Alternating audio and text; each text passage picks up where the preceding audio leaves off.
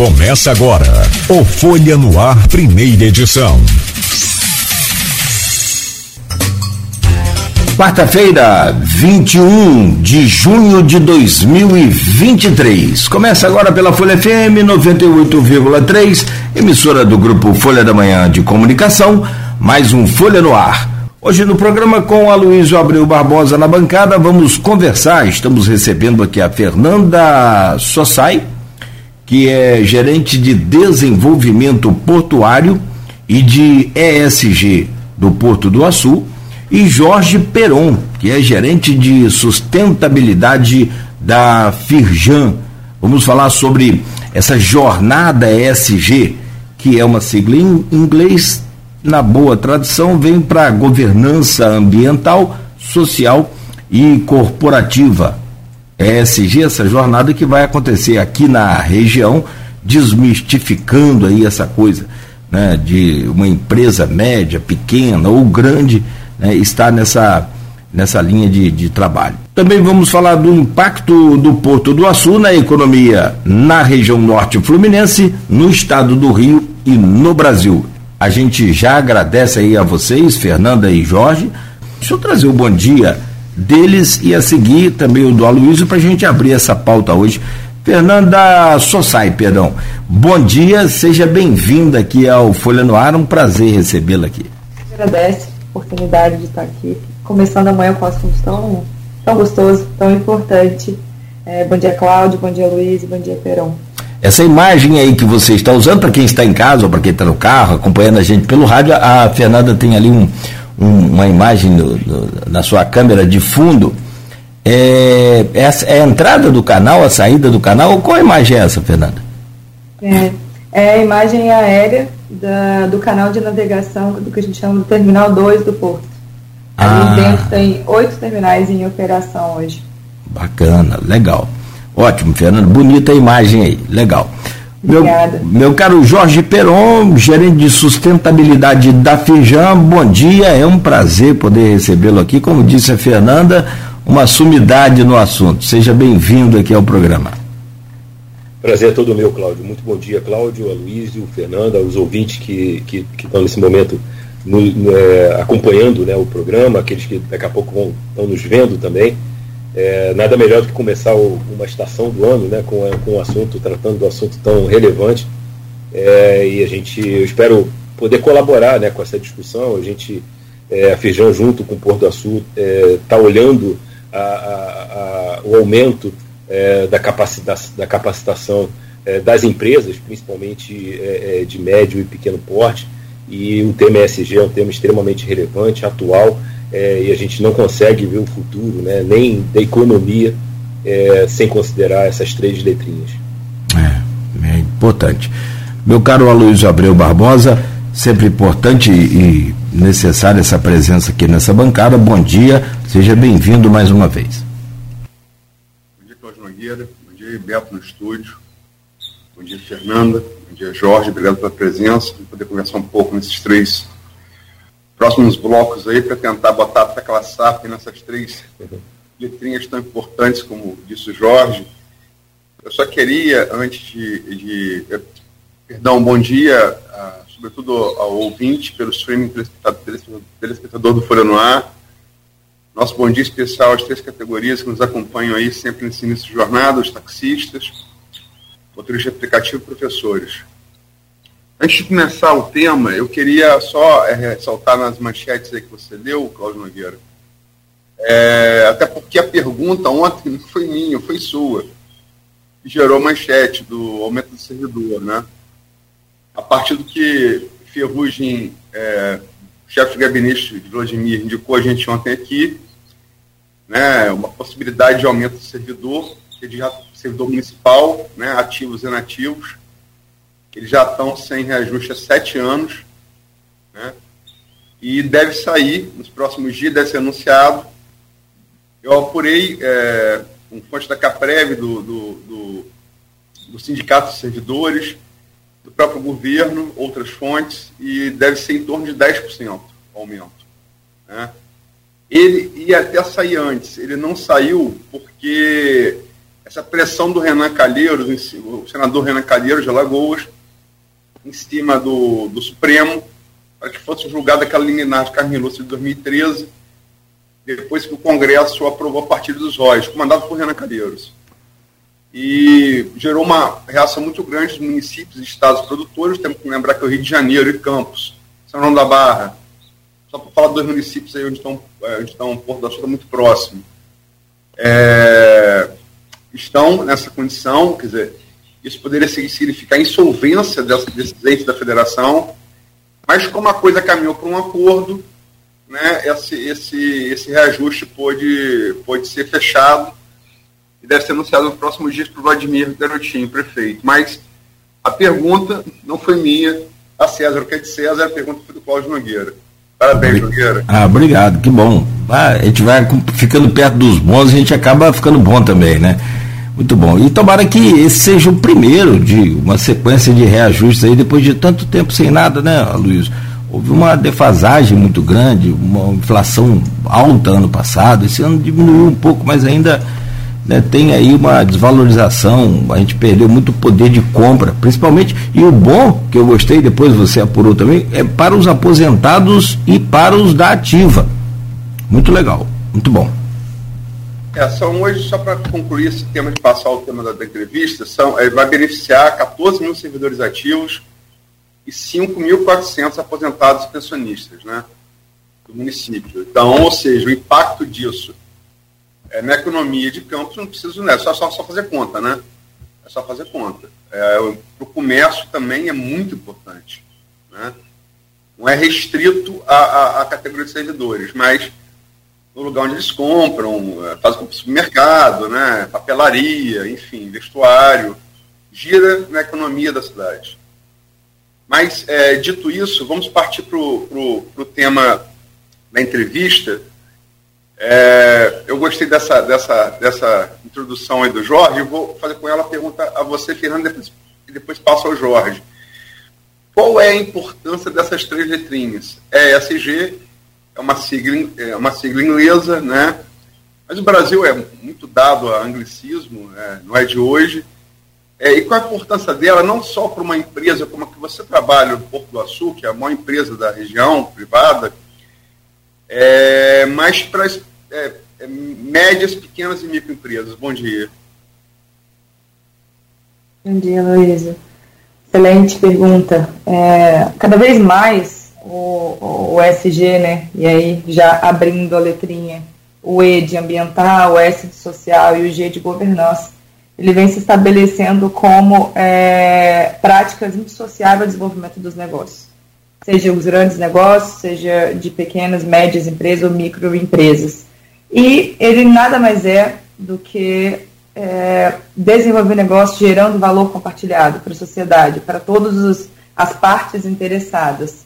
E a importância de você, da, da incorporação dessas práticas, ela, ela vem é, desde a, da, do, do, do, do, objetivo final, que é gerar o resultado propriamente dito, como eu falei, é, é, geração de valor compartilhado, mas também é, hoje, ela, pela exigência cada vez maior, principalmente das grandes empresas em toda a sua cadeia, ela, ela ela, ela passa a ser um diferenciador de desenvolvimento de negócio. As empresas que se destacam é, e conseguem mostrar que é, as práticas ESG fazem parte da estratégia corporativa, conseguem materializar as ações dos seus produtos, dos seus serviços, elas acabam ganhando uma vantagem competitiva e abrindo novos horizontes aí no mercado. Jorge, é, faço a você mesma pergunta qual a importância dessas três letrinhas, sobretudo para, é, para além das grandes empresas, para as, médias, pequenas e microempresas. Bom dia. Bom dia, Luísio. É, como a Fernanda falou, né, eu vou aproveitar um pouco do, da, do que as informações que a Fernanda é, é, é trouxe. É, essas letras, essas três letrinhas, e a gente pode, você falou da, da questão dos neologismos, né, a gente pode assumir, né, o, de um tempo para cá, a gente tem visto muitas organizações assumido já a expressão ASG, né, que é o ambiental, o social e o governança, né, para a gente é, deixar de tratar. Então, se um dia você escutar falar de ASG, né, o nosso ouvinte escutar falar sobre ASG, é a mesma coisa, né? a gente está falando só de, um, de, uma, de, uma, tropicalização do ESG. Né? Mas, é, é, é, é, na verdade, a gente está vendo uma, uma, uma é, atualização né, de, de uma preocupação crescente, é, tanto por parte da sociedade, quanto por parte do poder público, quanto por parte das organizações privadas, em relação à, gestão né, de riscos. Ontem eu estava participando de um, de um evento né, é, aqui, no, aqui no Rio e, e, comentei sobre isso. Né? No final, a gente vai, é, é, vai perceber, né, quanto mais a gente conhece né, sobre o que é SG, como é que ele se, ele se desdobra, benefícios, oportunidades, tendências para o futuro, a gente, é, eu particularmente, começo a, a, a concluir que quando a gente fala de SG, a gente está falando sempre de pessoas. Né? É, no final, o benefício da gestão ambiental acaba sendo né, o, o, benefício para as pessoas. O benefício social é indiscutível, né? o benefício é, é discutível para as pessoas. O benefício da governança, a gente está falando da questão de ética, da, da, questão de compliance. Então, no final, a gente está também falando sobre pessoas. Né? E, e, as empresas elas são formadas sobre, sobre, é, é, por pessoas. Né? A sociedade é um conjunto organizado de pessoas, o poder público é um outro conjunto organizado de pessoas.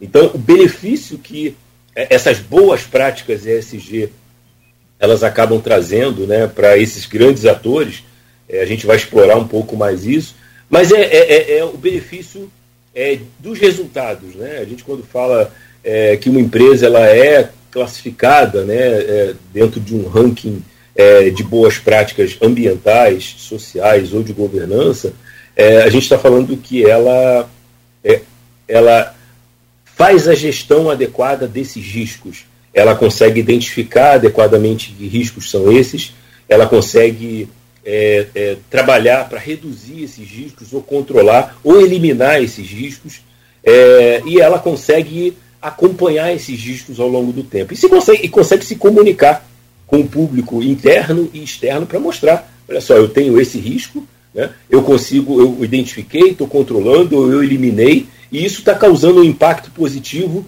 né, para os meus colaboradores, para a sociedade é, que me, no meu entorno, para os meus consumidores, né, consumidores diretos do meu produto. Então, é, a, a, pequena, a micro, pequena, média empresa, né, é, ela se beneficia é, desse, de, desse, desse processo, porque ela passa a assumir boas práticas de governança é, ambiental, social né, e, e de compliance e de ética, e começa a ficar uma empresa mais qualificada e mais atraente para o mercado, né? tanto para atrair e reter colaboradores de qualidade, quanto para uh, uh, fazer parte de cadeias né, de fornecedores de grandes empresas, é, como também transformar o seu produto num produto é, mais adequado e, e, e, que tenha compliance ambiental, social e de governança. Eu quero, eu quero aproveitar essa a linha de raciocínio do Aloysio e seguir na, nas três letrinhas então. Uhum. É, eu, por coincidência, eu fiquei muito feliz quando recebi também a pauta aqui do programa, os convidados. A gente tem estudado aqui nos últimos meses essa questão do, do ESG e tentar implantar isso, né? é, de uma forma que eu percebi que essa coisa ela, ela funciona muito bem e assim existe uma mística hoje existe como tudo no Brasil você tem uma burocracia muito grande você tem uma série de impeditivos aí principalmente para os pequenos e médios empresários a coisa fica muito complicada. Mas eu, eu queria entender um pouco mais sobre o acesso é, a uma empresa média, pequena ou grande, como queiram falar também, é, passar a ter e ser uma empresa sustentável, ter a sua vida baseada no ESG, que a princípio não só vai é, beneficiar o meio ambiente, a sociedade como um todo, mas também a própria empresa, que passa a economizar. E eu começo por você, o, o Jorge como é que é ter acesso a essas três é, é, siglas, essas três letrinhas essa sigla? É, eu, uma coisa que é interessante a gente é, desenhar, né, criar um cenário é, antes da gente explorar exatamente essa questão das diferenças entre grandes e pequenas empresas, os quase, é, é, quase 14 mil CNPJs industriais que nós temos no, no estado do Rio de Janeiro, eles estão organizados é, olhando uma pirâmide. Né? Então, nós temos 4% é, desses CNPJs que são considerados grandes empresas, ou seja, empresas que têm acima de 500 é, colaboradores. 6% em torno de, é, é, de médias empresas, ou seja, empresas que têm de 100 a 499 colaboradores, e os outros 90% de micro, pequenas e pequenas empresas, né, que têm até 99 colaboradores. É, e aí, né, a, a, a, a, gente aprendeu né, ao longo dessa nossa caminhada é, que é, essas, essas grandes empresas, né, que estão, representam aí 4% desse nosso público industrial, é, via de regra, elas são empresas que têm operações no exterior, elas são empresas multinacionais, são empresas que têm né, uma governança, é, têm é, um, um, conselho né, é, é, é, administrativo, têm um, um, uma, uma, visão de mercado internacional e elas têm investidores. Né? Então, isso já acontece naturalmente. A governança da, dessas grandes empresas já, isso já faz parte do processo normal da, da governança é, dessas empresas, ou seja, adotar e praticar boas práticas de governança ambiental, social e éticas, né, e compliance, ética e, etc. Então isso já é, é, já é paisagem, vamos chamar assim, para as empresas, para as grandes empresas. O poder que essas empresas é, é, é têm é, para o seu encadeamento produtivo, e quando a gente fala em encadeamento produtivo, são exatamente aquelas empresas que de alguma forma prestam serviço ou fornecem produtos para essas grandes corporações. Então, o poder que essas grandes corporações têm, o poder que eu falo no bom sentido, é, é no sentido de induzir né, e transformar esse, todo esse encadeamento produtivo, que é composto por médias, pequenas e microempresas, no sentido dessas empresas é, é, é, adotarem boas práticas ambientais, sociais e de governança. A Fernanda, daqui a pouco, ela pode ilustrar um pouco melhor isso, Hoje, né, eu, hoje, se eu fosse uma empresa, se eu fosse um representante de uma empresa e quisesse prestar serviço, por exemplo, para o Porto do Açu, o Porto do Açu vai ter lá alguns critérios.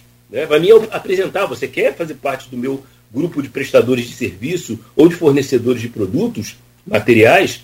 Está aqui ó, um conjunto de critérios ambientais, um conjunto de critérios sociais, um conjunto de critérios de governança. Eu pego esse checklist, eu atendo, atendo, atendo. Opa, isso aqui eu não atendo. Então, isso já passa a ser, para mim, um, uma referência de como eu posso melhorar o meu negócio para poder fazer parte do encadeamento produtivo de uma grande empresa. Perfeito, Peron.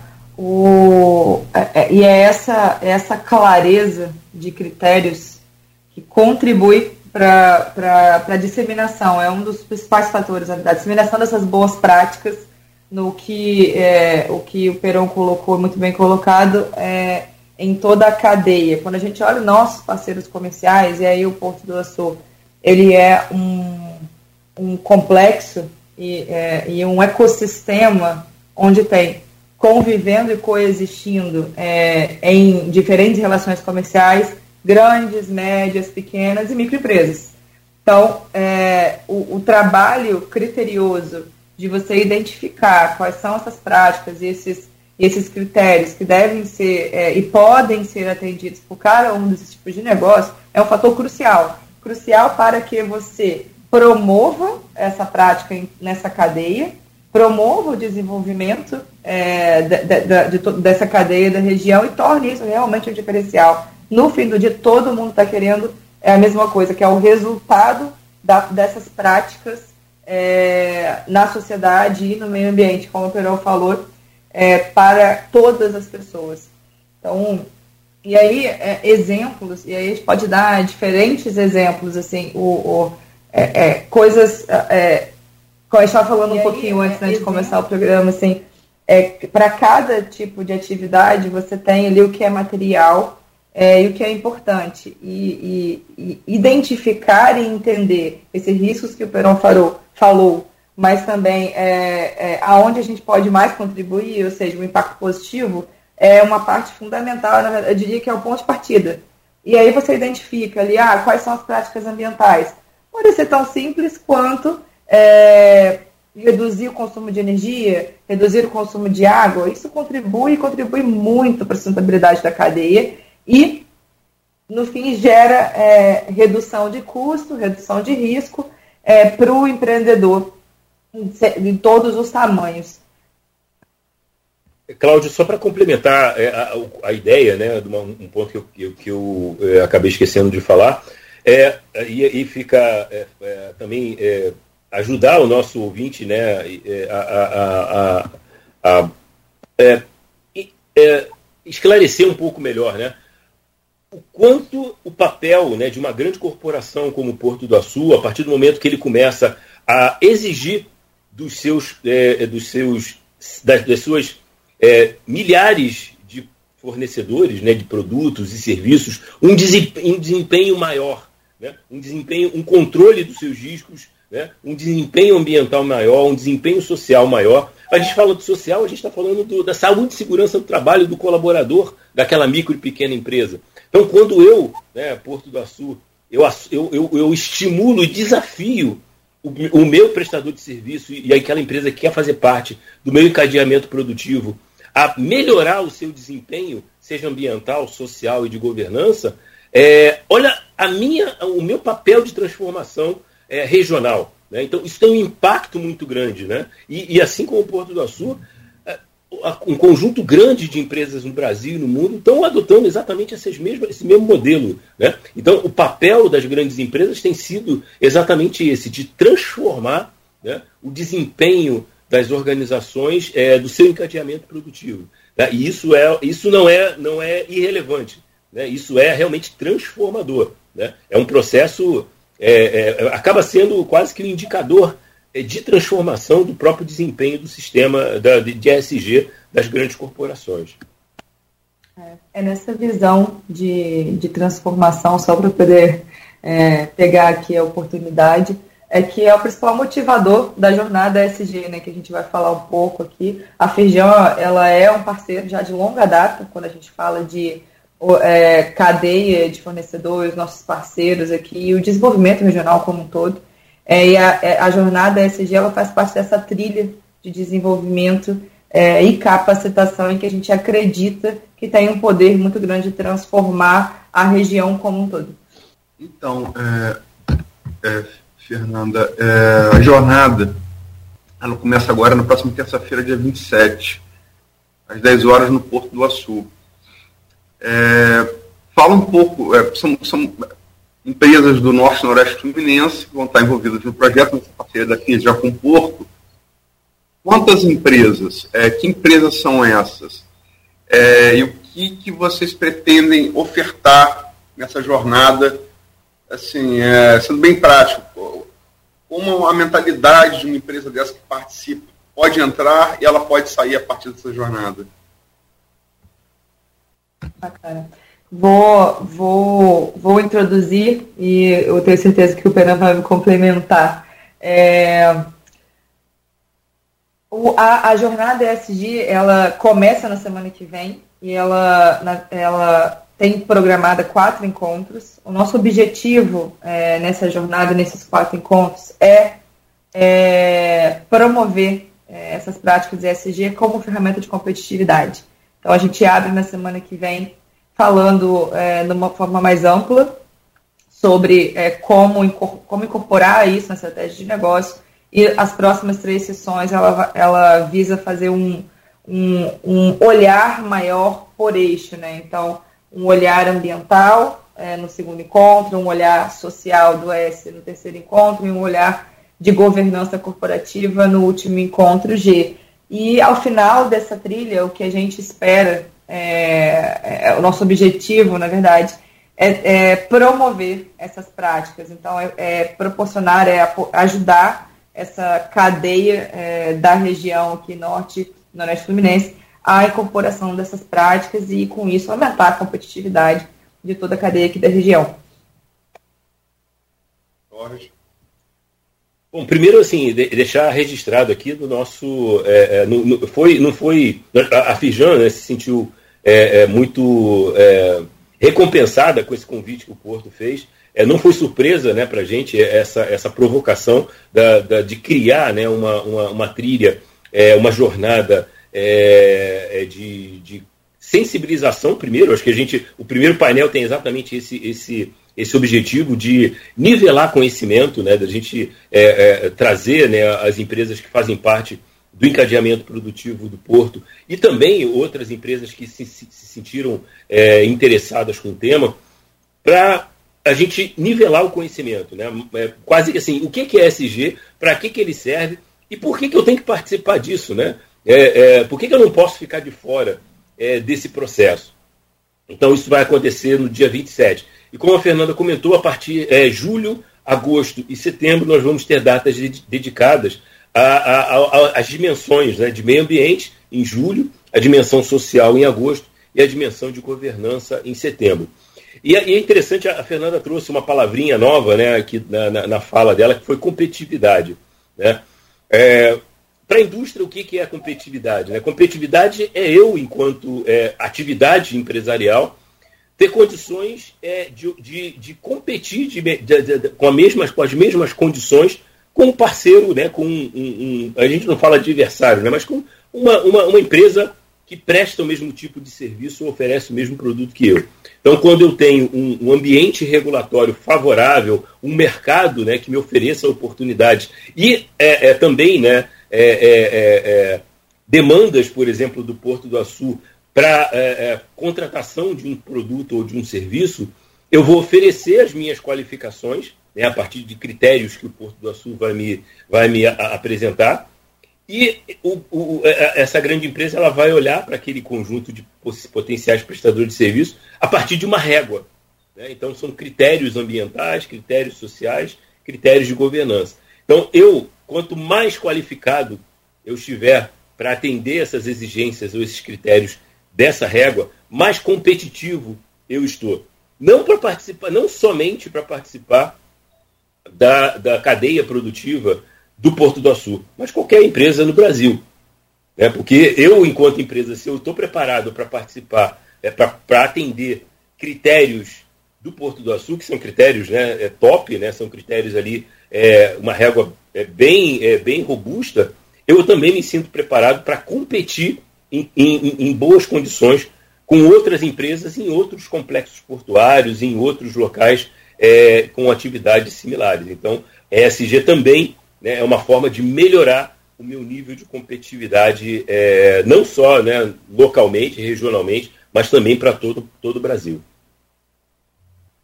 Eu não quero é, fazer nenhuma transposição para a política, é, mas só como é, analisando o passado recente é, do país. Se não é só no Brasil, você vê isso nos Estados Unidos, você vê no Brasil, é, é esse negacionismo da importância ambiental. Né? Isso, de certa maneira, vem, vem de cima para baixo. Né? É, inclusive, é, no empresariado, você tem, por exemplo, parte do agronegócio brasileiro que ficou no, nos últimos quatro anos é, é, é, com essa coisa de você, essa possibilidade de você ter, ter uma tutela federal para poder burlar a legislação ambiental. Enquanto isso prejudica ou não essa conscientização que, é, que essas empresas, que, esse, que, que, esses produtores, esse setor produtivo tem que ter para poder competir em condições de igualdade lá fora. Começa agora com o Jorge.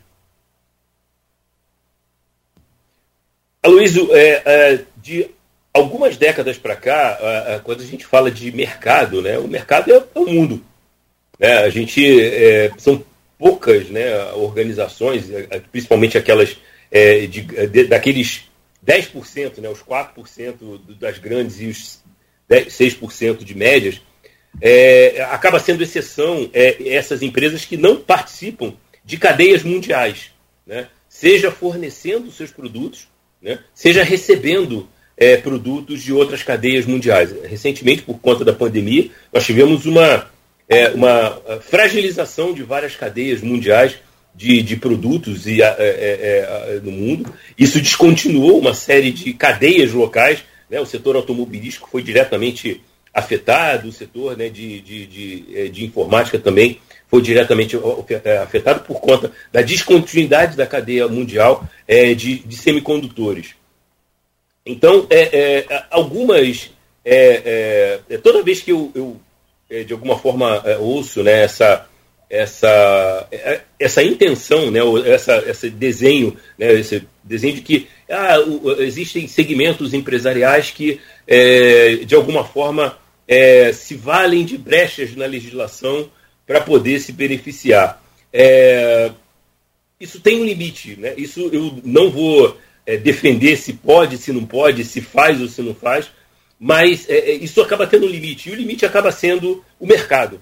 Né? O mercado ele vai saber diferenciar, ele vai saber é, é, separar, ele vai, ele vai identificar claramente quem atende e quem não atende às suas regras locais. Né? É, é, o, o, porto ele fornece, né, ele, ele é um hub né, de, de, de exportação bastante relevante do, do país é, e, e, tem regras internacionais que precisam ser atendidas de mercados é, europeus, no mercado asiático, mercado americano, e que o produto tem que sair daqui já com essas regras atendidas. Né? Então, verificações que são feitas aqui, chancelando que aquelas regras é, é, elas já são atendidas. Então, o mercado mundial, é, ela é, ele, ele, ele faz essa, essa seleção. Né? Você falou do mercado, do mercado agropecuário, o mercado de madeira, né? o mercado, é, os mercados é, que são algumas, é algumas atividades empresariais fortes no Brasil, de grãos. Os compradores internacionais eles têm critérios também de qualidade, critérios de análise do produto que ele está recebendo. Né? Então, no final,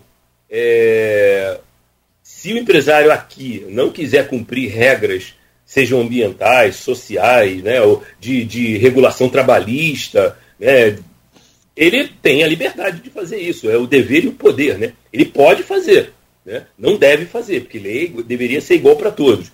Mas é, é, é, no final o que vai acontecer é que ele vai encontrar limitações é, no mercado. Né? Quando ele começa, ele entrar no mercado que é estabelecido, que é estruturado e que tem o compliance ambiental, social né, e ético é, como, como linha de base para essa, essa comercialização, para contratação de serviço, contratação de produto, esse vai ser uh, o limitador né, da, do, da, do interesse, né, do eventual interesse desse empresário, é, desse empresário que eventualmente não quer, é, é, é de quer, quer encontrar né, algumas facilidades ou algumas brechas na legislação. Eu vou, vou passar para a Fernanda, mas vou fazer uma pergunta mais específica. É, uhum. Como é que fica a gente falar em governança socioambiental quando se nega, por exemplo, aquecimento global? É, é, é isso que eu queria saber, assim, é, é como é que fica essa dicotomia, Fernanda? É, o, o, a gente não, não tem como, como bloquear as opiniões. É, o que a gente consegue observar é um, um movimento inegável, é, e o Perão mencionou aí mercado, mas é, é tem diferentes frentes. Tem o, a gente está acompanhando de uma maneira global o movimento do setor privado como um ator que independente da política pública, independente da regulação, independente da meta global que é definida, ele está se posicionando, então a gente vê grandes empresas de diferentes setores dizendo eu vou fazer mais do que essa meta. E aí você trouxe o exemplo das mudanças climáticas, que é o assunto hoje, é, do ponto de vista de riscos globais, que está mais em voga, já se estabelecendo, se posicionando com metas mais agressivas, porque, por entender a necessidade e por entender que tem uma contribuição e um papel relevante ali para esses resultados do ponto de vista global. A sociedade civil, o mercado consumidor tem também exigido e feito uma pressão muito grande, e isso vem se, vem se traduzindo em,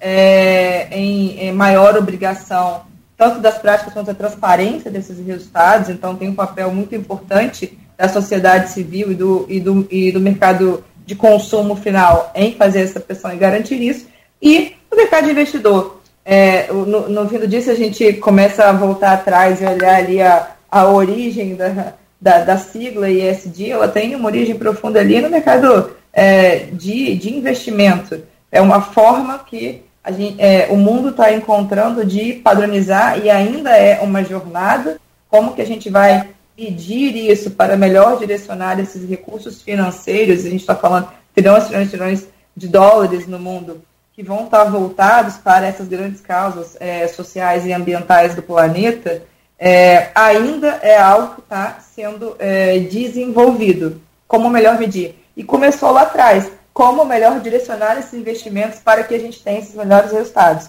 Então, é, na minha visão, essa, esse, esse, é, é, esse resultado de sustentabilidade apenas no papel, ele já é um erro que está ficando no passado. E esses posicionamentos contra mudanças climáticas, esse negacionismo é, contra perda de biodiversidade, contra é, a, a, a, pobreza, diversidade, equidade, ele já vem sendo é, é atacado na sua, na sua essência, né, na sua origem. E, e, essa, e, esse, e esse posicionamento, as pessoas vêm perdendo espaço, e a gente está vendo perdendo espaço nas diferentes esferas em que isso é, é colocado. Mas, claro, sempre vai ter o antagonismo, sempre vai ter o, o, o a, as posições contrárias. Eu acho que isso, inclusive, tem seu papel, né? Fomenta mais discussão, fomenta mais desenvolvimento, fomenta mais ciência, é, e a gente vai combatendo. A, a, visão que eu trago aqui é que a sustentabilidade, ela, ela tem que acontecer. É, ela, ela virou um aspecto genuíno, ela tem que ser coerente ela tem que fazer parte da cultura, da cultura organizacional de qualquer setor. E isso está sendo cobrado é, é, por todos os atores é, que hoje é, tem uma, é, vivem né, nessa teia que é complexa e é global. É, vocês levantaram um tema muito importante. Quando a Luiz perguntou, eu já logo lembrei aqui da, da boiada, né, Luiz? É, abrindo a porteira lá para a boiada passar. Vocês se lembram dessa frase aí do ex-ministro, hoje deputado de São Paulo, né? O Salles, Ricardo Salles. E, mas olha, o, o, interessante é que vocês apresentaram um, um, fechamento de porteira aí cruel, que é o mercado, né? O mercado não perdoa, ele é severo. Tem, tem, não tem, não tem conversa. Deixa eu fazer essa pergunta agora para começar com a Fernanda, depois o Jorge também, é o mesmo tema.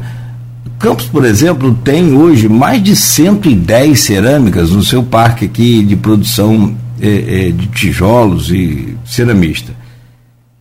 Tem uma série de outras empresas, indústrias também, é, que, e que eu gostaria de saber como é que a gente pode participar, quem pode participar é, dessa semana, desse, dessa jornada ESG, como é que é a estrutura, esse, essa esses detalhes aí para a gente poder acessar esse, esse evento, além de quando vai ser, que a Luiz já adiantou também aqui, como é a forma de participar do evento. Quem pode e quem não pode.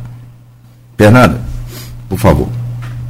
Eu vou começar respondendo que é para todos os setores e todos os tamanhos, né? Quem, quem se interessa é, e quer trazer e se desenvolver é, a partir dessas práticas está super convidado a participar é, e participar de toda a jornada. Então, ela é aberta para todos os setores. E o que a gente quer realmente é fomentar isso na região como um todo.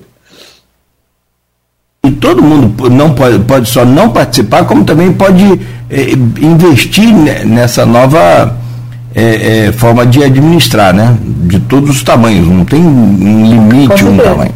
Perfeito. Com certeza. Perfeito. E você, Jorge?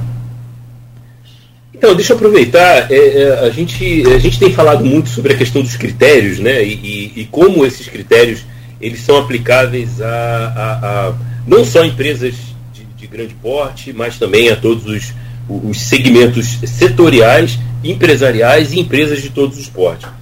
Em 2021, inclusive com a ajuda, né, um, um dos atores que participaram desse processo foi o Porto do Açu, a Firjan lançou um documento chamado Critérios e Métricas ESG para a Indústria. Né? Então é um documento que está disponível no site da Firjan. Né? Se você colocar no, no, seu pesquisador, no seu buscador, né? É, critérios e métricas ESG para a indústria Firjan, vai aparecer lá o, o, o documento, é um documento em PDF. Ele está é, disponível para download né, a todos os que têm que têm interesse. E ele tem um pouco né, desse é, do objetivo dessa jornada que a gente é, é construiu junto com o Porto. É, de apresentar o que, que é o ESG, como é que ele está estruturado, por que, que ele é importante, né, por que, que a indústria está engajada é, nesse processo, e apresentar uma, uma. Consolidamos nesse, nesse documento um conjunto de critérios e de métricas, ou seja, critérios assim, o que, que eu tenho que atender para é, fazer parte de um encadeamento produtivo no, no, no, eixo E, no eixo S, no eixo G.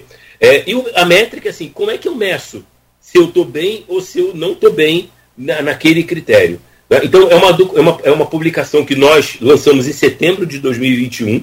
Nós estamos trabalhando nesse momento com é, uma atualização desse documento, que possivelmente deve ser apresentada para o público em setembro agora de 2023 é, é, parte desse documento, né? Ele é dividido em três grandes é, blocos, né? Um bloco conceitual que apresenta o ESG, outro bloco que é um bloco que apresenta os critérios e métricas, né? Referências normativas, legais e etc. E um bloco que traz, um terceiro bloco que traz uma pesquisa que nós fizemos com é, grandes empresas, onde as, onde as indústrias, elas, é, é, aqui do Rio de Janeiro, onde essas indústrias, elas, elas é, com, compartilham com a gente algumas visões sobre é, como é que ela vê, né, ela mesmo utilizando critérios e métricas ESG, como é que ela vê o seu encadeamento produtivo utilizando critérios e métricas ESG, e onde é que estão os gaps, né? onde é que estão os intervalos ali, onde é que eu gostaria que o meu prestador de serviço tivesse um desempenho melhor, né? onde é que eu, na realidade, o meu prestador de serviço é, ou fornecedor de produto, ele não performa, isso ofereceu para as empresas e ofereceu para várias é, instituições a oportunidade de melhor qualificar o seu, o seu, o seu fornecedor e prestador de serviço, ou seja, melhor qualificar a sua, o seu encadeamento produtivo. Né? Então, um, um, pouco essa jornada, ela, ela, a, gente, a gente quando foi convidado né, pelo Porto a pensar na construção né, de, uma, de, uma, de, um, de um diálogo, né? então como é que a gente vai fazer esse diálogo, né? Como é que a gente pode estruturar? Então a gente usou muito dessa, dessa, dessa publicação como inspiração, né? É, para poder é, é, é, é, avançar né? nessa, nessa, na estrutura desse, desse documento. E aí alguém comentou no início, aí, Fernanda, por favor, me ajuda. É, eu, eu assim, confesso que eu não conheço perfeitamente a região, é, na verdade, o, o, evento não vai ser no Porto do Açu, ele vai ser numa outra instalação, né? Em São João da Barra, né? É, fui eu que comentei que seria no Porto do Açu terça-feira. Isso. A, a assessoria me passou, tá correto, Fernando? Isso, a abertura de terça sim. As, as, os outros encontros é que a gente vai, vai fazer é, no, na Firjan Norte Fluminense. Ah, ok. Mas a abertura é lá no nosso centro de visitantes no Servispa. Cevispa, isso é o nome que eu estava. Centro de Visitantes do Pôr do Açul. Não, ótimo, ótimo. É, é, é onde a gente, na verdade, tá, a, a, a cadeia local já está bem acostumada, né? A gente vem, vem, vem abrigando eventos é, de desenvolvimento de fornecedores, eventos voltados para inovação é, ali no centro de visitantes e é um espaço bem bacana, é, perto do porto. E e tá dentro de casa ali, né? Receber a nossa, nossa a cadeia da região ali, ali é. no Porto. É sempre um prazer. Eu ainda não conheço, vou ter a oportunidade de conhecer na terça-feira. Vai gostar, muito bom. É, são 7 horas e 53 minutos, eu quero pedir licença a vocês. Vamos fazer uma pausa aqui. Eu estou tentando acessar o, o, o link aí do, da métrica que você falou meu caro Jorge, mas só está faltando acertar aqui um probleminha entre o computador e a cadeira. O resto eu já achei, já achei até o link. Está lá em fijan.com.br barra ESG. vou abrir aqui, depois inclusive vou postar lá em nossa, nosso Face lá para ficar disponível para quem estiver acompanhando o programa ou acessar mais tarde. A gente faz uma pausa rápida aqui no Folha no Ar e a seguir a gente volta então com a Fernanda Sossai, gerente de desenvolvimento portuário e de ESG do Porto do Açu, e Jorge Peron, gerente de sustentabilidade da Firjan, no oferecimento de Proteus, Unimed Campos, Laboratório Plínio Bacelar e Plínio Bacelar Vacina. Com a Luiz Abreu Barbosa na bancada, estamos conversando hoje no programa com a Fernanda Sossai, que é gerente de desenvolvimento portuário e de ESG do Porto do Açu, e o Jorge Peron, que é o gerente de sustentabilidade da Fijan. E eu peço a você, Luiz, a, a gentileza de abrir esse bloco aí, por favor. É, queria só, antes da gente passar para o tema mais, mais pragmático né, do, do impacto econômico, social, ambiental do, do, do porto, especificamente, que dá, só isso dá um programa em si, mas só para é, ainda esgotar o, o, bloco anterior, analisando perspectiva histórica, é, estamos falando de mercado. Estamos falando de mercado, estamos falando de capitalismo. Né? É o sistema que venceu a Guerra Fria, né, desde a queda do mundo de Berlim em 89 e dissolução da União Soviética em 91. É, e vivemos nesse mundo. É, hoje, a partir dali unipolar, e hoje somos bipolar de novo com a seção da China. Né? É uma guerra comercial aberta com os Estados Unidos. É, historiadores, como eu vou citar o mais famoso dele, mas tem vários que, que defendem essa tese, vou citar Eric, Eric Hobsbawm, em inglês. É, por exemplo, a abolição da escravatura no, no, no, no capitalismo. É, em, é, em, grossas letras, ela não se deu porque o, o, a Revolução Liberal Inglesa se tornou, tornou os ingleses bonzinhos. Ela se deu porque eles passaram a fazer é, a produção de tecido de algodão, todo mundo que está usando tecido de algodão, máquina faturado, escravo não compra, por não receber salário, não compra. Não compra roupa. Então eles queriam que, esse, que esses escravos fossem libertos para poder ser assalariados, poder comprarem roupa. Isso vai. É, liberação feminina, a mulher entrar no mercado consumidor para também é, ser, é, poder ser é, ser destino do, do, do, dos produtos do mercado. É, antitabagismo. Fizeram conta. É, o Estado tratar das doenças geradas por cigarro é mais caro do que o imposto. É, custa mais do que o imposto que ela arrecada né, da produção de cigarro. Como isso se dá em relação à governança socioambiental, sobretudo ambiental? Começo agora pelo Jorge. Bom, já que você é, é, é, comentou sobre é, é, questões históricas, né, a gente, é, eu queria aproveitar para a gente também trazer né, o ESG para um conceito histórico como um processo, como parte de um processo evolutivo. Né? a gente, a partir de todos esses pontos que você levantou, olhando né, pela, pela, pela questão ambiental, principalmente, e trazendo também uma questão, a, questão, a dinâmica social, é, a, a, evolução né, da, da, da, da, temática ela, ela também se dá por, é, por pressões, né, principalmente pressão da sociedade. À medida que a sociedade ela muda o seu entendimento sobre questões importantes, ela também vai exigindo do poder público né, é, uma mudança né, de abordagem sobre determinados tempos, algumas regulações se fazem necessárias para atividades que eventualmente não eram reguladas. Eventualmente, acidentes acontecem e que mudam né, o conceito de controle de risco. Né? Assim aconteceu com a gestão ambiental até a década de 60. É, valia tudo, né? A, a, a, o progresso ele estava associado a uma chaminé saindo fumaça. Né? Eu, eu, eu é, vivi um pouco essa época, né? e aí é, é a gente é, na escola via, né? Não, toda figura que apresentava progresso era uma fábrica soltando fumaça. E a sociedade aceitava isso perfeitamente. Aí começaram a acontecer grandes acidentes. Baía de Minamata, no Japão, é, usina de Bhopal, na Índia. Né? Isso trouxe para a sociedade, é, mais ali no final da década de 60, início de 70, uma necessidade, uma urgência de se mudar a forma de se relacionar com as atividades industriais. Ou seja, a sociedade pressiona o poder público e principalmente os legisladores para fazer com que a legislação, é, até aquela época de não existia legislação ambiental, ela, ela olhasse né, de forma mais atenta às atividades industriais, impondo controles.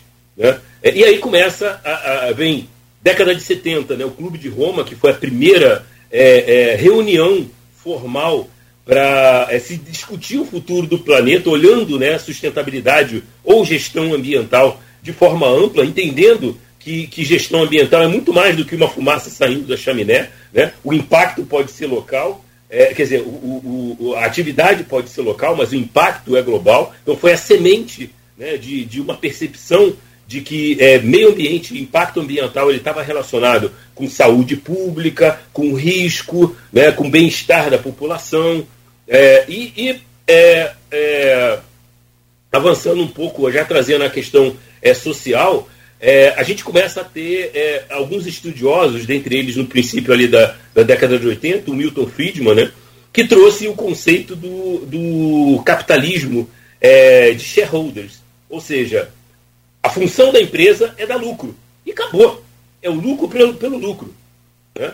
É, e aí, logo depois, né, esse conceito finalmente evoluiu e é, John Elkton traz ali, final da início da década de 90, um conceito da, do triple bottom line, né, que traz aí uma, uma visão mais ampliada, entendendo que a indústria, né, a empresa, né, o, o, o papel da empresa é sim atender os seus acionistas, né, é, mas também incorporar demandas sociais né, da, e também daqueles atores que, que, que contornam né, o meu negócio, inclusive os meus colaboradores. Então, o, o John Elton trouxe é, uma, uma, uma, uma, uma, pincelada, né, uma primeira disrupção na, na, na, do que a gente chama hoje de capitalismo de stakeholders, ou seja, o capitalismo ele é, é, é alguém que assume o risco de um negócio, alguém que tem um capital, assume o risco de, de, de colocar esse capital é, para transformar esse capital em produtos, em serviços,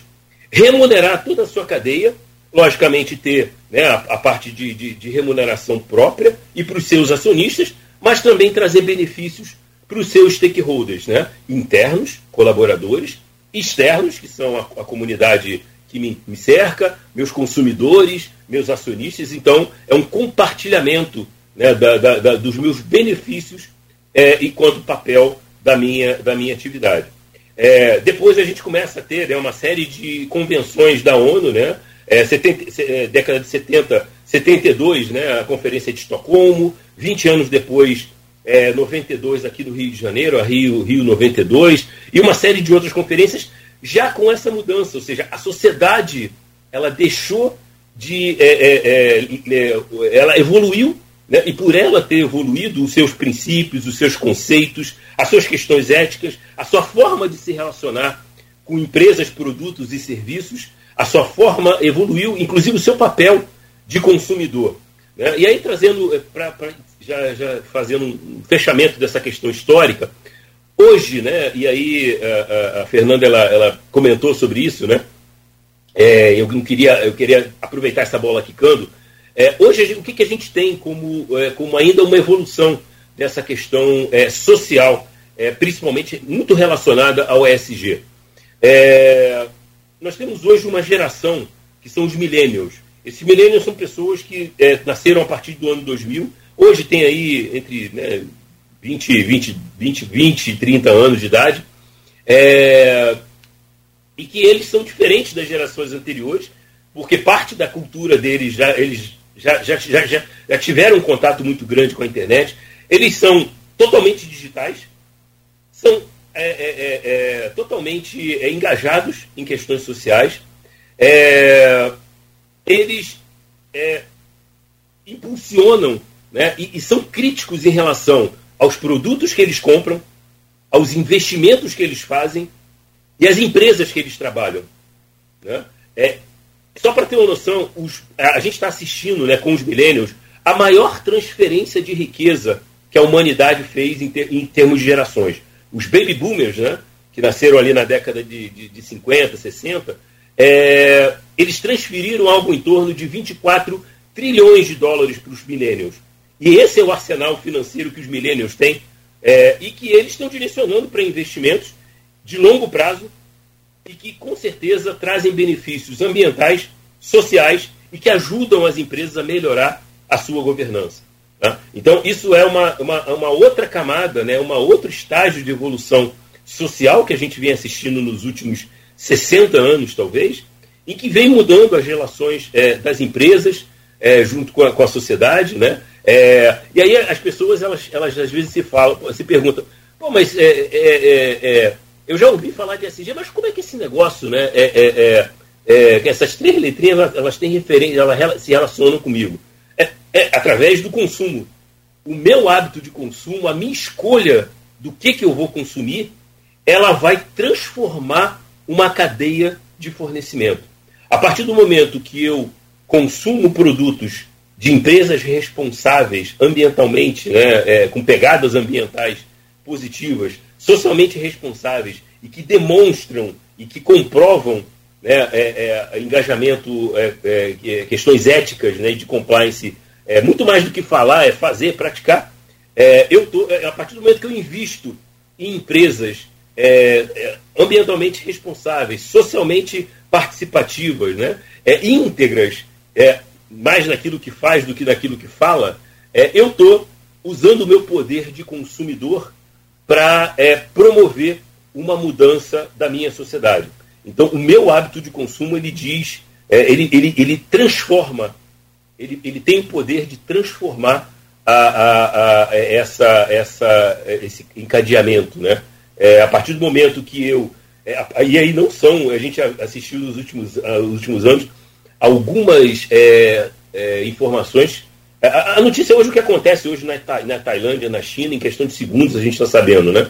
É, e essa geração, como ela é totalmente digital, é, qualquer é, é, descoberta né, de, de empresas que produzem roupa ou que produzem tênis, que aconteceu, que utilizam mão de obra escrava mão de obra infantil, que acontece lá na Tailândia, ou na China, ou em Singapura, ou em qualquer lugar do mundo, em questão de segundos isso chega para os grandes centros consumidores, e os consumidores conscientes, eles começam a fazer a seleção daquilo que é intuitivamente atende critérios ESG ou não atende critérios ESG. Então, a indústria formal, né, ela, ela, ela enxerga ou se depara com ESG a partir dos seus investidores externos, a partir dos seus conselhos, a partir das suas políticas né, de, de, de estratégias de negócio, de visão de 15, 20, 50 anos. E, o, e, o, e, as empresas menores, elas têm essa possibilidade de se adequar, né, ser mais competitiva, adotar critérios é, ambientais, sociais e de governança para participar dos, da, das cadeias é, de fornecimento mais estruturadas. É, e eu, enquanto cidadão, eu também posso fazer as minhas opções.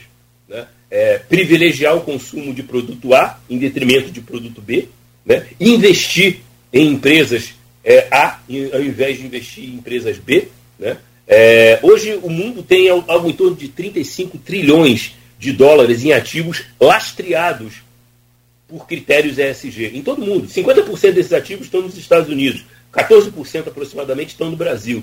Né? Então, são opções. Eu, quando vou acessar o mercado financeiro, eu posso né, buscar. A, qualquer empresa hoje, mesmo ela sendo micro, micro, média né, ou pequena, grande empresa, quando ela vai bater na porta do banco, para pedir um empréstimo, para gerar capital de giro, alguma coisa, o banco ele vai fazer uma avaliação de crédito a partir do teu desempenho ESG. Você tem licença ambiental? Isso é uma avaliação, é um critério ESG. Né? Você paga em dia os seus salários, você recolhe o fundo de garantia, os impostos, isso são critérios que são aplicados. Então, é, é, ESG é muito mais do que somente né, o topo da cadeia ali. E eu, como consumidor e como cidadão, eu também posso né, aplicar esse, esses critérios né, para aquilo que está dentro do meu alcance. Eu rolei a bola da, da história pela área e o Jorge fez um, uma progressão de Messi. É, muito bom. Fernanda? Bom, fantástico. É até difícil de complementar aqui, é, concordando com absolutamente tudo. Acho que eu traria aqui é, vou inserir alguns termos novos é, e que estão aqui né, em voga nessa ótica do, da importância do SG de sustentabilidade. Essa, essa, essa, essa esse breve é, é, recapitulação que o Peron fez é, sobre como que evoluiu o contexto é muito importante, porque a gente surge de uma reação e de uma necessidade de de, de tentar corrigir é, os problemas e de tentar diminuir impactos, ainda no negativo, fazendo ali o que dá, o mínimo necessário. Não se tinha nem essa, nem essa consciência, nem conhecimento científico. A gente avança com tudo, com a consciência e com o conhecimento, é, passando por, por uma era em que, em que é, isso começa a virar é, é, é, conversa do, é, dentro do negócio. Isso é, um, isso é uma quebra de paradigma enorme, completamente crucial. evolui para o zero a zero. como que eu posso trabalhar para que os meus impactos sejam mitigados? Então, eu vou fazer ali o mínimo, eu não vou gerar nada negativo, mas também não vou gastar minha energia para fazer muito além disso. E a gente está vivendo um momento em que a discussão é, é, global e as grandes companhias estão olhando para um futuro que a gente chama de net positive, ou de ganho líquido positivo. O que quer dizer essa coisa bonita, né?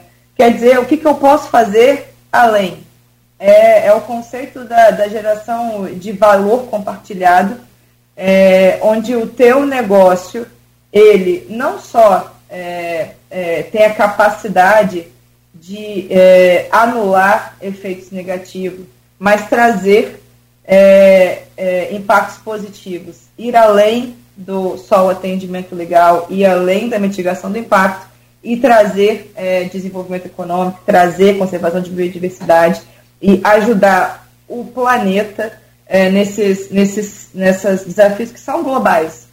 Hoje, é, você, não, você não faz gestão ambiental é, de forma localizada. Bom, até faz, mas o, o objetivo é global e é compartilhado. Então, essa visão de, de, de é, é, ganho líquido positivo é algo em que a, a, o mundo está caminhando e isso é fantástico, né? Olha a evolução que a gente tem em tão pouco tempo, né? É, e necessária. Necessária para que a gente mitigue os riscos que a gente está vendo ali, 2050 e 2100, que estão é, intimamente relacionados a mudanças climáticas, que estão relacionados à, perda de biodiversidade e os impactos né, que isso causa na sociedade como um todo. E outro termo que eu, que eu gostaria de trazer, e aí está muito relacionado à, à, à, sobrevivência do negócio, a resiliência. O que, que, se, o que, que se observa desse, também desses, desses resultados históricos? E é muito. É, é, é eu sou engenheira, não sou historiadora, estou aqui tentando, é, tentando trazer, mas é, é, algo que eu vejo muito importante, muito vivo. Assim. É, com esses resultados das empresas que investem efetivamente em sustentabilidade tem se mostrado é, na resiliência, na sobrevivência do negócio. O que a gente viu e que a gente tem visto aqui, grandes eventos é, disruptivos, né, eventos em que é, é você balança a economia mundial ou você é, é, tem uma mudança muito abrupta de mercado. A gente passou por pandemia, a gente passou por bolha imobiliária antes disso, por grandes crises econômicas, é, agora a guerra acontecendo e é, o, o Aloysio ainda trouxe a, essa, essa bilateralidade que está voltando China, Estados Unidos e no mundo. Tudo isso gera grandes é, movimentos e disrupções do mercado global que tem impacto no micro e no local. E quão, é, o quão é, preparado a empresa está para atuar frente a esses eventos que vão acontecer. É, você não pode controlar o externo, mas você pode controlar o interno. Trazer para a sua gestão corporativa esses princípios de ESG tem se provado historicamente a melhor forma de sobrevivência do negócio, a melhor forma de você responder a essas mudanças abruptas externas que você não controla e garantir a sobrevivência do negócio em todas as escalas, do grande ao micro. Então, são dois conceitos que hoje estão muito, estão muito é, presentes nas discussões e que comprovadamente estão trazendo aí, estão sendo um, um grande. É, é, é, promovendo uma grande mudança no jogo atual. Muito bom, muito bom. Então, a, a, a pegada. Áudio. Ah, desculpa. Áudio. Sim, vamos lá, deixa eu só voltar aqui o microfone aqui. Perdão, desculpa. É, muito boa essa, essa linha de raciocínio de vocês. O Jorge me fez lembrar aqui também da, de uma frase que a gente usa muito aqui, Luiz, que é quando a gente vai falar de, de turismo, e está tudo relacionado a essa coisa que ele falou do passado histórico aí, de que né, desenvolvimento era uma indústria com chaminé. Na, sempre tinha essa coisa, né? E hoje a gente fala muito de turismo, que é uma indústria sem chaminé. Sempre cita essa, essa coisa que está relacionada a esse passado aí, é, não tão glorioso que ele lembrou aqui. Mas trazendo a coisa aqui para o nosso canavial, e aí é para o canavial mesmo, não só como o artista, lembrado aqui, o gênio aqui da nossa região, que é o Capi, lembrado pelo Aloysio sempre, é, que ele usava esse termo, mas historicamente a nossa região é, tem a sua economia baseada na agricultura, principalmente na cana-de-açúcar, vocês sabem bem disso.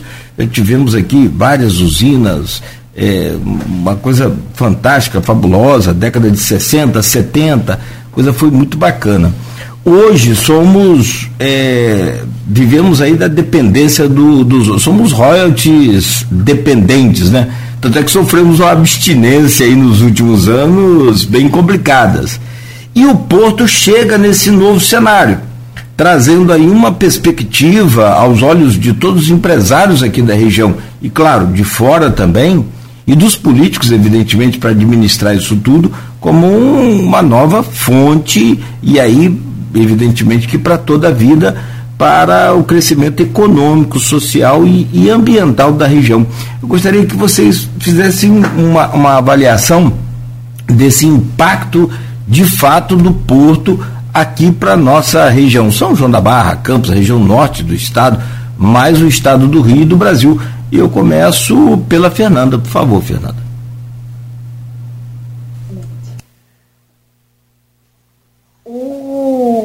Do Açu, na sua, é, é um empreendimento de, é, é, de, uma, de, uma, de uma relevância que transcende a região norte fluminense. Né? Ele é um empreendimento de, de, de proporções é, cuja, cujos seus resultados eles estão focados no desenvolvimento da região, mas que trazem resultados para o Estado e para o país como um todo e nessa menos de uma década de operação, né, falando aí de desde as primeiras implantações, é um pouco mais de 15 anos, é, um, um desenvolvimento muito nesse sentido, um olhar é, global para um desenvolvimento local.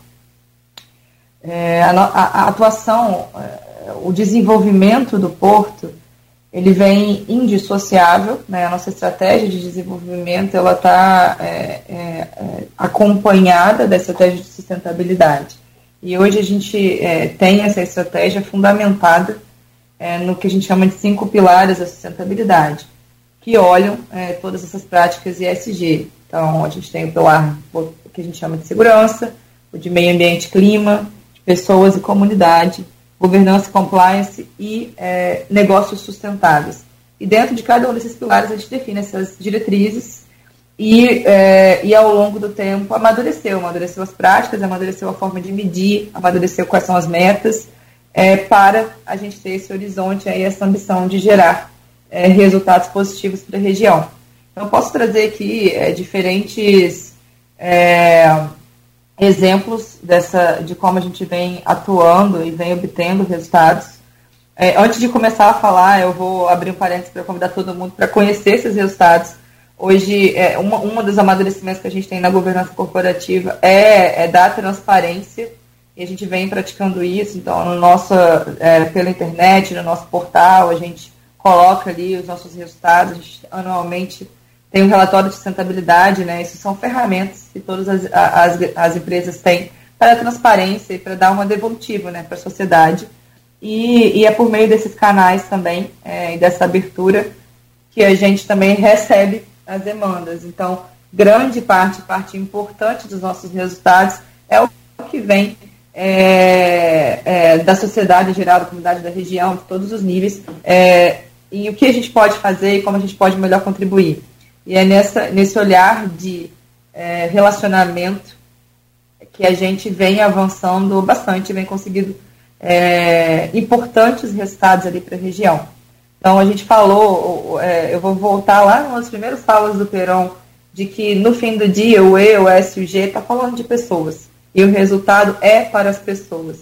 Então quando a gente está ali é, desempenhando as operações do porto, é, garantindo responsabilidade ambiental, então garantindo que eu tenha é, o cumprimento da legislação, que eu tenha os controles adequados, que eu, além disso, é, implemente boas práticas e as melhores práticas disponível, disponíveis e que eu faça é, trabalhos consistentes para conservar a biodiversidade enquanto garantir né, a conservação da biodiversidade, enquanto eu desenvolvo, que é o maior complexo porto-indústria é, do Brasil, é, isso traz resultado efetivo para a sociedade da região, traz resultado, é, é, é resultado efetivo para a qualidade de vida de todo mundo. A mesma coisa se você tem um olhar no S, é, onde a gente, a gente olha para a saúde, para a segurança, para a qualidade de vida do colaborador, para a qualidade, saúde, segurança e qualidade de vida da população da região. É, a gente está promovendo desenvolvimento. Num olhar de, do S, do SG, é, um olhar de garantia de direitos humanos, de, ambientar, de ambiente de trabalho justo, é, diverso, igualitário, onde a gente promova né, oportunidades iguais, salário justo, tudo isso está é, é, tá intimamente relacionado com o nosso desempenho, com a nossa contribuição ali é, para o entorno. O que a gente está falando aqui hoje, né, de desenvolver esse na cadeia de fornecedor, é um, é um grande exemplo de como a gente vem amadurecendo é, e, e, ampliando o olhar de SG para fora do porto.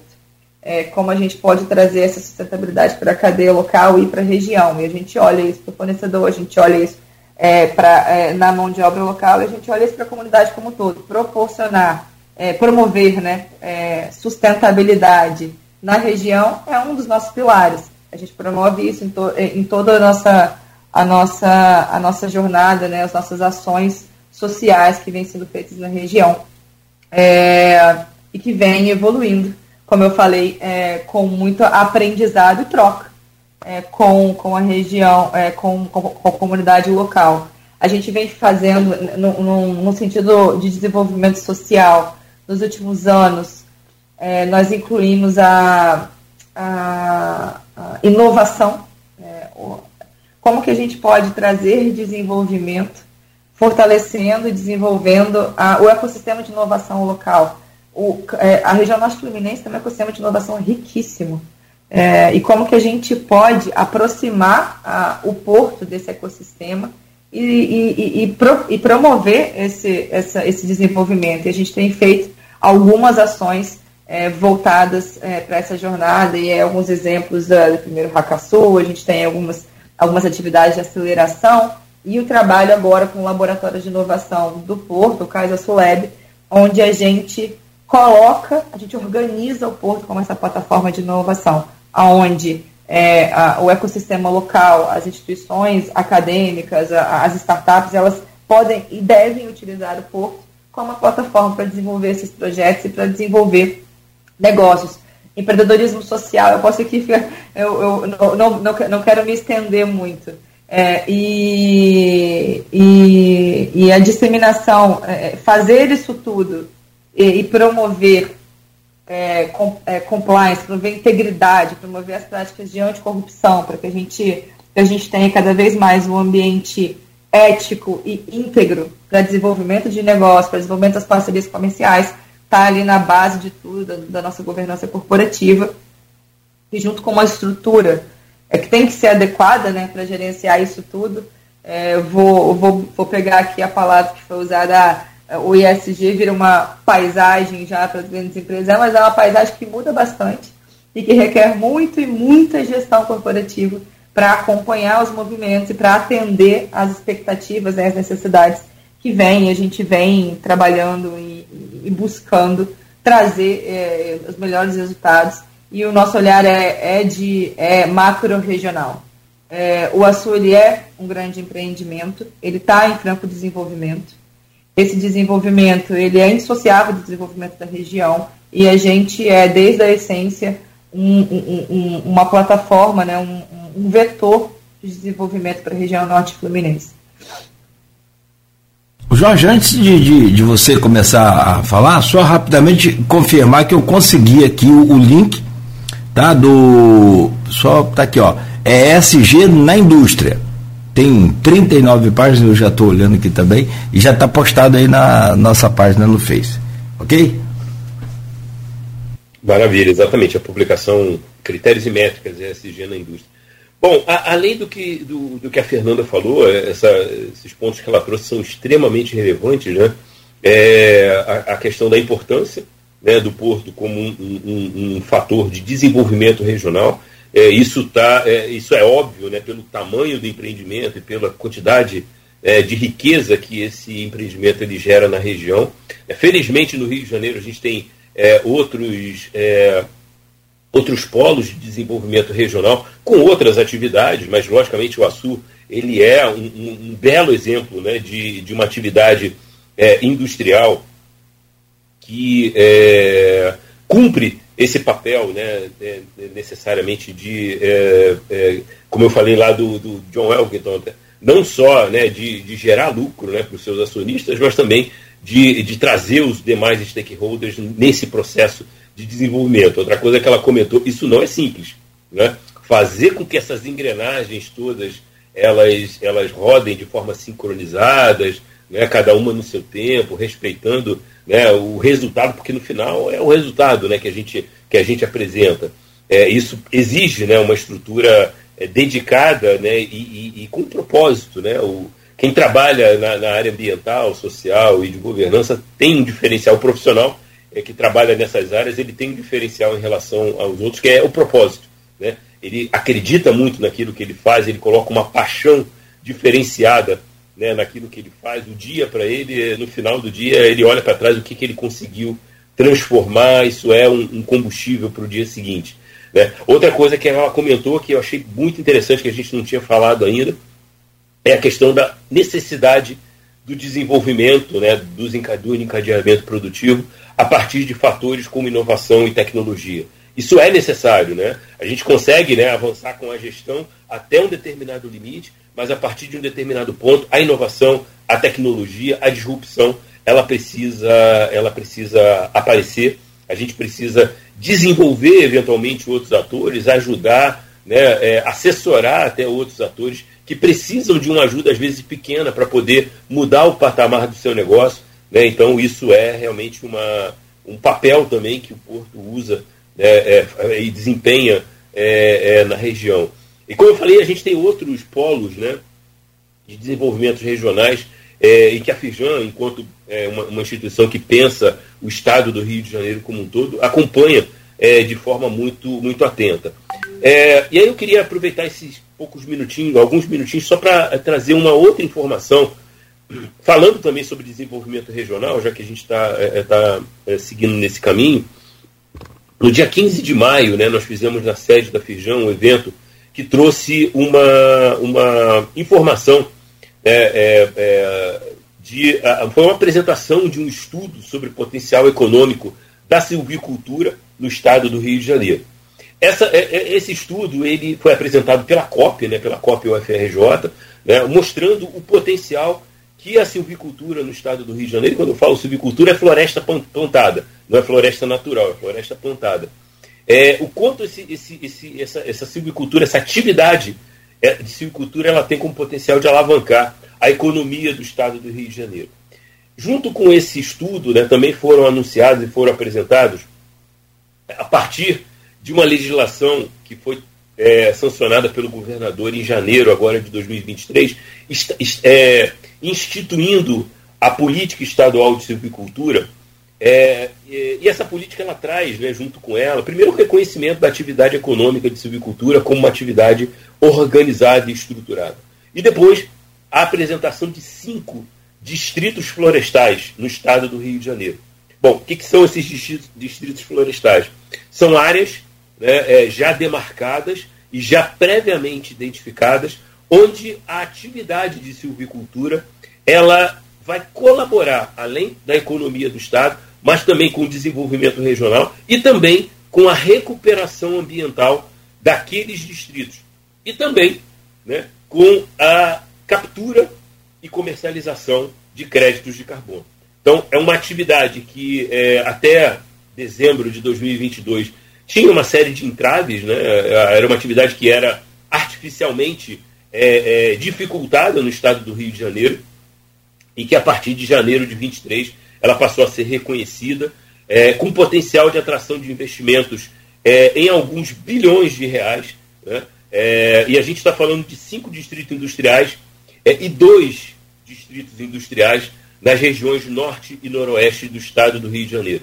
Ou seja, quando a gente fala de silvicultura, a gente fala também da oportunidade de se desenvolver né, as regiões norte e noroeste fluminense. E esses, esses distritos florestais, vale a pena é, ressaltar, que eles são distritos né, somados é, da ordem de 120, 130 mil hectares é, na região, os dois na região norte e noroeste fluminense, é, e que é, são áreas degradadas por atividades pretéritas, né, que foram, que não conseguiram se desenvolver e que acabaram degradando a, é, a pastagem ou foram é, áreas é, de, de plantação de qualquer cultura que foram abandonadas e que hoje representam passivos ambientais e que não geram nenhuma riqueza para município, os municípios e para o Estado. Né? É, então, a gente tem é, hoje é, alguns. É, o que, que falta agora? Né? É o licenciamento prévio, licenciamento ambiental prévio desses distritos florestais. Então, a Secretaria de Estado de Desenvolvimento Econômico, é, mais a Secretaria de Estado do Ambiente, estão trabalhando para acelerar a, a, o licenciamento ambiental desses distritos florestais, para que, a partir do momento que esse licenciamento ele seja pronto, o empreendedor ele vai é, se apresentar como um potencial interessado e iniciar uma atividade de plantio e manejo né, dessas áreas para gerar madeira né, e para gerar recuperação, é, é, é, a, é, retenção né, de, de, de, carbono né, da atmosfera, o crescimento da, da é, arbóreo ele gera é, retenção é, de carbono. Então, isso a gente é, tem uma, um trabalho muito extenso né, e muito técnico, é, é, que a gente anunciou isso dia 15 de, de maio, e que com certeza vai mudar o, o, o perfil de atividades econômicas desenvolvidas na, na, na, região norte noroeste fluminense nesses cinco distritos florestais. A gente está falando é, de um potencial de 320 mil hectares em todo o estado do Rio de Janeiro e em torno de 120 só na região, nas regiões norte e noroeste fluminense. E como eu falei, já tem uma fila aí de potenciais investidores interessados né, em ocupar esses distritos florestais e desde já é, fazer os investimentos necessários. Importante destacar o potencial que isso tem para mudar a realidade do estado do Rio de Janeiro o Estado do Rio de Janeiro hoje ele, ele tem uma demanda real é, de madeira para gerar, gerar biomassa. Né? Biomassa é, é, é combustível né? para forno, para gerar calor, né? gerar energia. Então, o Rio de Janeiro tem uma demanda em todo o estado de biomassa. É, essa demanda ela é 10% atendida por florestas plantadas no estado do Rio de Janeiro e 90% atendida por florestas plantadas no Espírito Santo, Minas Gerais e São Paulo. Ou seja, a atividade econômica que depende da madeira né, é, para biomassa, por exemplo, ela está gerando riqueza em outros estados. Ela é necessária, ela acontece, é uma, é uma ação de descarbonização, biomassa é um combustível a, a, alternativo. Né? É, e aí eu queria aproveitar e fazer também, levantar a bola né, para a Fernanda falar sobre a reserva Caruara, que é uma iniciativa é, é, da, da, do Porto nesse sentido, né, de preservar uma área é, ambiental, gerando valor econômico, gerando valor social, gerando valor ambiental, né, e, e com potencial também é, de gerar é, biomassa para as atividades do Porto. Bacana. Antes, Perão, é, antes de entrar na Caruara, eu quero aproveitar que a gente está falando de biomassa para trazer um pouquinho do contexto de transição energética, né? Falando do estado de Rio de Janeiro, falando da região norte fluminense, a gente, tem, a gente tem é, discutido e trabalhado para alavancar esse potencial é, que a gente acredita é, é e, e sabe que é enorme no estado. É, o estado do Rio, ele já é, é, é, é historicamente capital de energia, né? A gente cresceu e, e, e é ali o coração da indústria de óleo e gás, é, que é a energia que moveu e, e, é a partir dela que a gente está trabalhando, é, que o mundo está trabalhando a transição energética. E, como que isso, que isso a gente vê isso se materializando né, no, no, no futuro próximo. É, como que essa, essas grandes discussões de transição energética, que tem a ver com o Norte Fluminense, tem a ver absolutamente tudo. Quando a gente olha o desenvolvimento daqui para frente, né, muito a gente, a gente conseguiu avançar até agora, aí eu vou trazer, né, obviamente, um olhar aqui de Porto do Açu, é, é, é, é, baseado nessas, na, nessas cadeias, vamos dizer, mais tradicionais, então, cadeia de, cadeia de mineração, cadeia de petróleo, a, a, as atividades de óleo e gás como um todo, e a cadeia é, de logística portuária.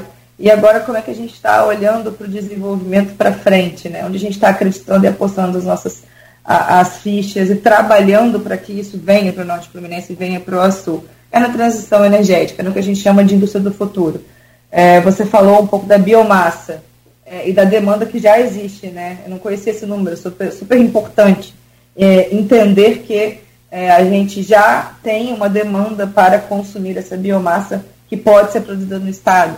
Mas eu também olho a demanda futura. A, a, a, é, é, a gente ter biomassa disponível para é, é, é, proporcionar energia renovável a partir de biomassa para esse desenvolvimento, é, desenvolvimento de transição energética é fundamental. E, e, especificamente a região de Campos, a Norte Fluminense como todo, ela tem uma, já uma íntima histórica relação é, com cana-de-açúcar, com é, agronegócio em geral, e a gente precisa resgatar isso. Eu acredito muito nisso. Eu, eu, sou, eu sou brasileira, é, e acredito nesse potencial de, é, dos biocombustíveis e da biomassa e o papel que isso vai desempenhar. E dentro da nossa estratégia de desenvolvimento, isso é muito forte. A gente está trabalhando muito é, é, com, com, é, na região e com o Estado como um todo para atrair essas indústrias, esse desenvolvimento para o porto.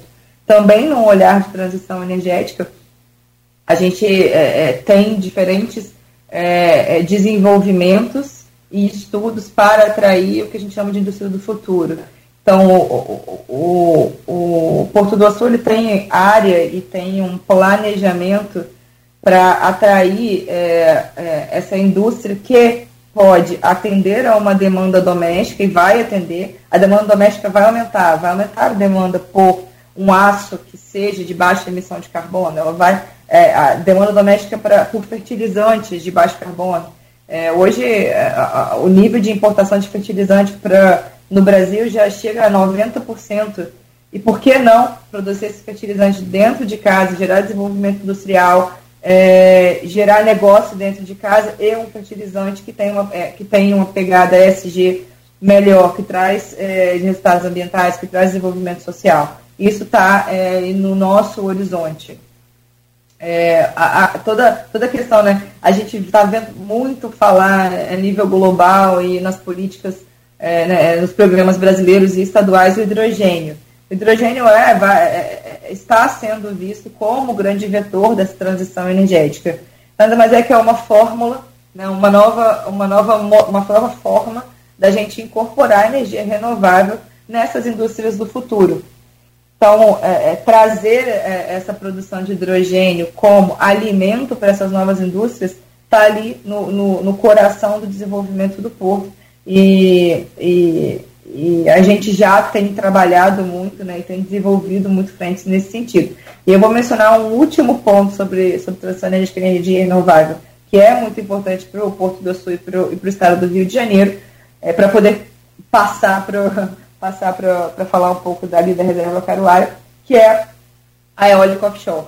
É, a, a, geração de energia a partir de ventos no mar. É, o, o, o, essa discussão também é, é a nível global. Isso, é, esse, nível, esse tipo de produção de energia, ela já existe é, há, há algumas décadas na Europa. Ela está agora em, em desenvolvimento, né, em ampliação por essa necessidade de aumentar as fontes renováveis na Ásia, nos Estados Unidos e no Brasil.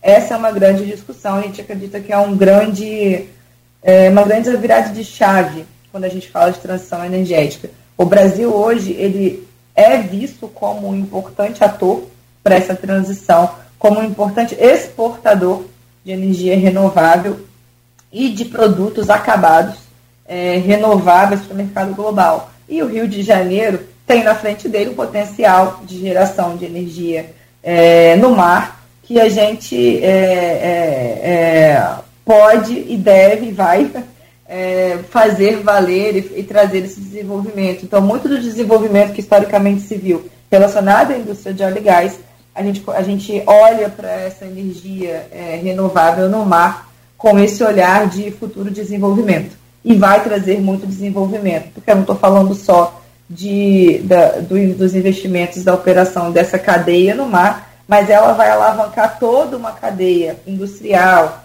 é, e de manufatura das partes, dos componentes, que pode, é, vai haver uma nova demanda por isso, que pode então alimentar os parques é, aqui na região norte fluminense.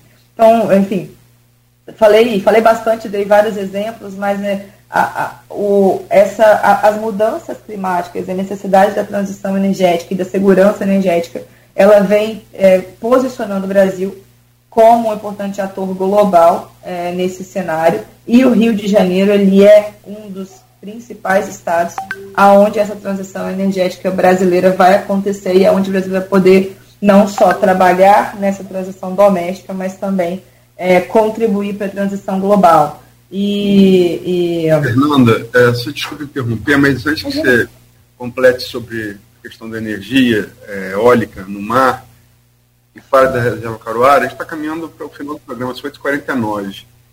Acho que a gente não pode deixar de falar em sustentabilidade, de governança ambiental, é, de um empreendimento sediado em São da Barra, se a gente não falar do avanço do Mata Fona. Eu, então, eu pediria que você, é, que está desabrigando, né, desalojando pessoas, ruas tradicionais, ali, sobretudo a população socialmente menos aquinhoada, né, que são pescadores, falasse um pouco do que como é que o Porto vê a questão e o que ele pode fazer para tentar mitigar esse processo natural. É, perfeito. É um, é, um, é um processo natural e que vem acontecendo historicamente ali na região, né? Ele está muito associado a essa interação é, da Foz do Paraíba ali com as condições de mar né, é, ali na, na, na, Barra, ali na, em Atafona, e de fato é, precisa e vem sendo é, gerenciado. É, a gente historicamente contribuiu com estudos e com análise é, dessas, dessa, desse cenário para ajudar a, a, Prefeitura de São João da Barra, né, o poder público, a tomar as decisões adequadas para gerenciar esse problema, que sim, não pode e não, é, que pode gerar exposições para a comunidade, impactos e essa, esse correto gerenciamento dessa, desse, desse fenômeno natural precisa ser feito. É, e, e, e, é importante que é, é foi muito importante né, é, esses estudos, esse apoio e a gestão que está sendo feita pela prefeitura relacionada a esse ponto. É um excelente, é, é um importante aspecto ali da região. É, voltando para o. Já que está acabando o programa, e está muito relacionado. É, acho que eu posso pegar o, o, o, o, gancho aqui, de, você falou de, de erosão costeira, eu vou trazer o gancho da proteção de ecossistemas costeiros e a importância disso é, para mitigar é, impactos na região costeira e também é, que, é, como impactos de erosão. E a caruara, ela, ela é o principal ativo ambiental do porto é, e ela tem, é, ela nasceu e existe com essa missão de equilibrar o desenvolvimento do porto com é, a conservação da biodiversidade e com o desenvolvimento social. A gente é, é, desde ela foi ela foi ela começou em 2012 o projeto né foi, foi, criado um plano de manejo e a gente e ela nasceu é, é, com um olhar muito grande de, é, de conservação de biodiversidade, de biodiversidade de restinga.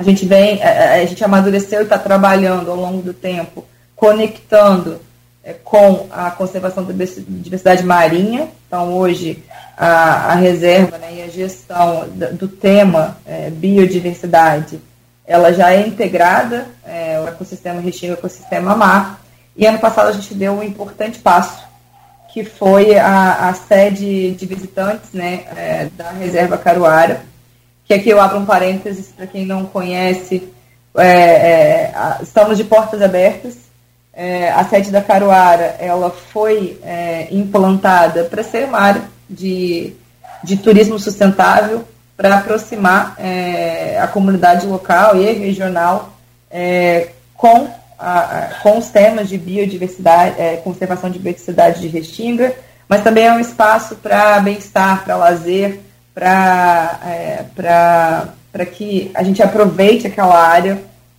da melhor forma possível que é ali a Lagoa de Quipari. É uma área lindíssima é, que hoje é, abriga atividades ali de recreação e esporte aquático.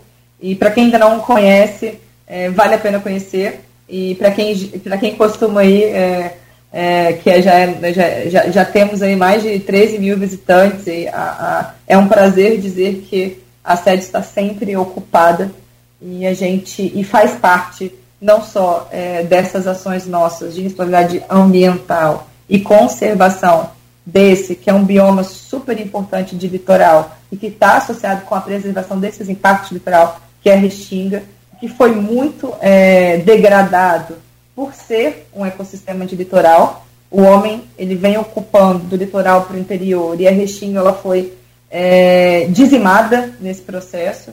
Então, proteger Restinga é muito importante e é, é, é eu diria que está intimamente relacionado com a história de São João da Barra e com a história do Porto. E hoje a gente está transcendendo então isso para trazer mais informações de conservação de biodiversidade e sustentabilidade para a comunidade como toda, abrindo as portas da reserva, trazendo ali atividades de, de, turismo, de turismo ecológico, mas também é, é um espaço de bem-estar, de recreação é, disponível para todo mundo ali na região. Perfeito. Bom, Fernanda, deixa eu só abrir aqui. Abrir já. Ok, obrigado, perdão. É, 8h55, a Luiz já adiantou, a gente fecha o programa, é reta final, e eu quero muito agradecer a você, Fernanda. É, sai gerente de desenvolvimento portuário e de ESG do Porto do Açu e ao Jorge Peron, que é o gerente de sustentabilidade da Fijan, vocês que vão estar nessa jornada de ESG que começa agora dia 27, semana que vem, aqui na, na região. Fernanda, muito obrigado aí pela participação no programa de hoje. Um prazer imenso recebê-la aqui. Prazer foi meu, eu que agradeço, a gente agradece, é sempre ótimo estar aqui dividindo e aprendendo também é, é um assunto que é tão importante para o Porto e, e, e para a região como um todo. Muito obrigado pelo convite. Perfeito, bom dia para você. Jorge Peron, muito obrigado pela sua presença e, claro, evidente, sempre bem-vindo aqui ao programa.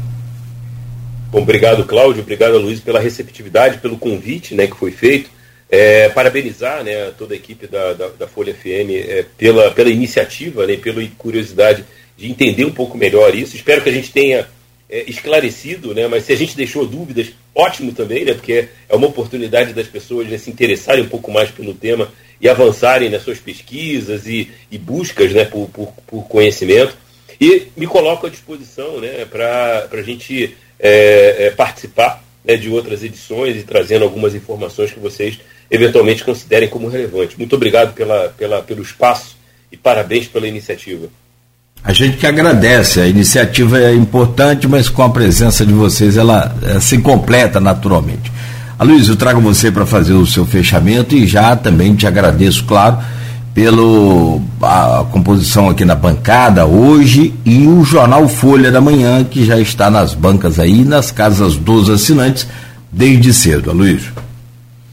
Eu estou preocupado que eu estou com uma obra aqui em cima do meu apartamento e eu fiz um tato com eles até 9 horas. Depois de 9 vai entrar o Baticum, então eu estava preocupado com isso. Mas agradecer demais a, a, a Fernando, Jorge, o Jorge o, o, o, o, João Siqueira já havia falado no grupo do programa que saca muito de recurso hídrico.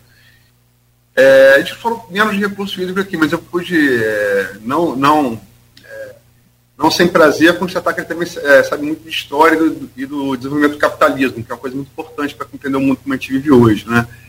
Fernanda, muito obrigado pela, é, pelos seus conhecimentos aí em relação ao Porto, as iniciativas são muito importantes.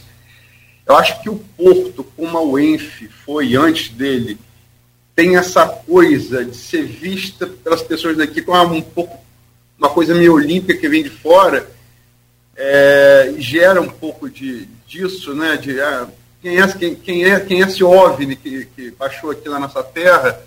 Eu acho que todas essas iniciativas suas, que você externou aí, do Porto, eu acho que elas, elas, elas abrem esses, esses canais de comunicação com a comunidade que são muito importantes. Em relação à reserva de Caruara, só para terminar, quem quiser visitar tem que fazer o quê? O que ela tem que fazer? Ótimo, Luiz. É, hoje tem a, a, reserva tem um site onde entra lá e pode, se quiser é, é, programar alguma visita, né, participar de alguma atividade, tem lá o link para para agendar a visita. Desculpa, fugiu aqui a palavra.